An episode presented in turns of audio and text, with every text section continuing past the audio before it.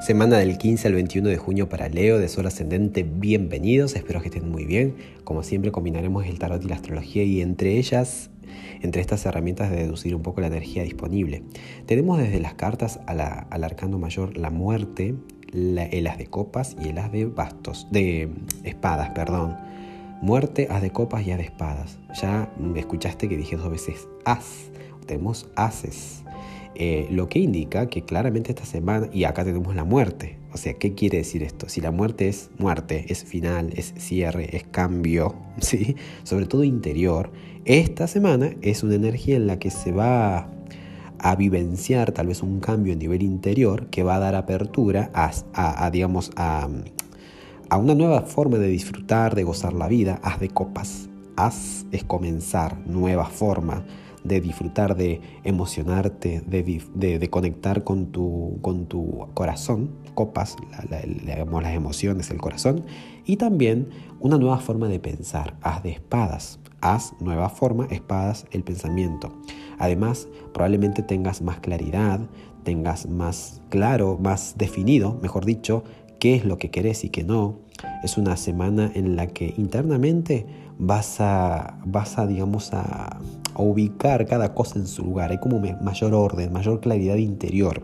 Tiene sentido porque tenemos una semana de luna menguante, por lo tanto todo lleva hacia adentro, todo lo que hagamos es como que más bien afecta a nuestro interior, ¿no? No hay tanta energía para, para desparramar o para despilfarrar, en todo caso es para introspección. Entonces, esa muerte ahí me gusta porque es una muerte que indica un cambio muy bueno, muy favorable, que propicia la evolución personal. La muerte, este arcano mayor, está conectado con el signo de Escorpio, por lo tanto habla de ir a lo profundo, cortar de raíz, ver, la vida de otro punto de vista, renacer, reinventarse, es el ave fénix. Y estos dos haces son muy muy, este, muy este, funcionales a, digamos, a lo que le siga esta carta, porque además, como si fuera poco, está primero la muerte, y tiene sentido porque es como que primero cambiamos o nos transformamos, y después están los nuevos comienzos, desde lo emocional hasta lo mental. O sea, esto es ideal. Se entiende, ¿no? Lo que quiero decir. Tenemos la muerte primero, es una semana en la que vas a sentir que serás otro, que vas siendo otro, otra, y que te estás como dejando, te estás permitiendo sentir, haz de copas, te estás permitiendo creer, haz de espadas, cosas nuevas, bienvenido sea. Y como si fuera poco, tenemos al consejo dado por la justicia, el arcano mayor la justicia. ¿Qué, ¿Qué te aconseja esa carta? Que peses todo por su propio peso, que seas sincero, que seas honesto, honesta, que busques la transparencia, que busques tu propio equilibrio. Esto es una carta que... Em, digamos, le da a su, digamos, le, atribuye a cada cosa el valor que le corresponde. La justicia, como consejo, te dice, mira, sé sincero para recuperar ese equilibrio. Sé sincero, sé honesto, si suma, suma, si no suma, no suma, es cada cosa en su lugar, no hacer acepción, es tratar de ser, ella tiene en una mano la balanza, esto de buscar ese equilibrio interior, eso de sopesar las cosas, de ver hasta qué punto requiere esto de mi atención o requiere esto de mi energía. Balanceemos, pesémoslo. ¿Se lo merece o no? Y la espada ahí está como, en, o sea, está como empuñada en su, en su mano, como indicando, estoy lista para tomar la decisión que haya que tomar, ¿no? O para hacer el corte, la espada, ¿no? Que haya que hacer. Entonces, es como que la, justicia te respalda, ¿no? Te dice, mira, Leo querido, eh, a ver, busca hacer tu, digamos, busca tu, propia, tu propio equilibrio, primero interior, eh, esto de ser honesto con vos mismo, con vos misma, ¿no? Em, si hay que hacer corte, hacer cortes, si hay que descubrir o sacar a la luz cosas, hay que hacerlo. Esta es la carta de la verdad. Así que, bueno, muy buena la energía, me gusta, me gusta. Ahora bien, desde lo astrológico, ¿qué contexto tenemos? Tenemos, venimos de, una, de un eclipse penumbral de luna el último, el último 5 de junio ocurrió eso, que si bien no es que ese día pasó algo, sino que da apertura a un ciclo en el que se empiezan a, o sea, luna llena eclipsada en Sagitario, ¿no? En el que se empiezan a, digamos, a caer viejas creencias y esto va, digamos, a, digamos, a vivirse por el resto de los meses, mínimo seis.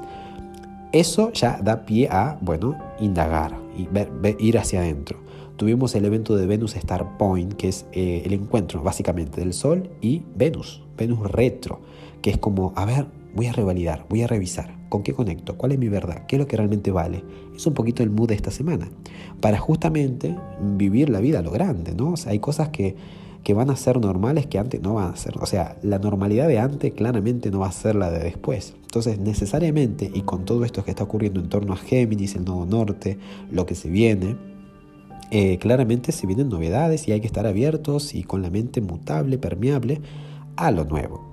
Entonces, ¿qué ocurre? Con todo este contexto y además que el día jueves 18, Mercurio, que es el planeta que rige la mente, la comunicación, está en cáncer, empieza a retrogradar. Entonces, Mercurio desde cáncer invita a tener un lenguaje que no solamente informe, sino que nutra, que asista, que tenga contenido, que nos guarde, que nos haga sentir seguros.